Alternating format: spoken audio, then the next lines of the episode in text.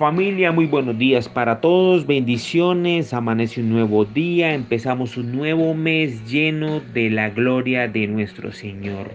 Y a través de su palabra nos dice, soy tu roca, tu fortaleza, tu salvador, en quien encuentras protección. Soy tu escudo, el que te salva y te pone en un lugar seguro. El rey David también escribe, clamé al Señor, oré a mi Dios para pedir ayuda él me oyó desde su santuario, mi clamor llegó a sus oídos.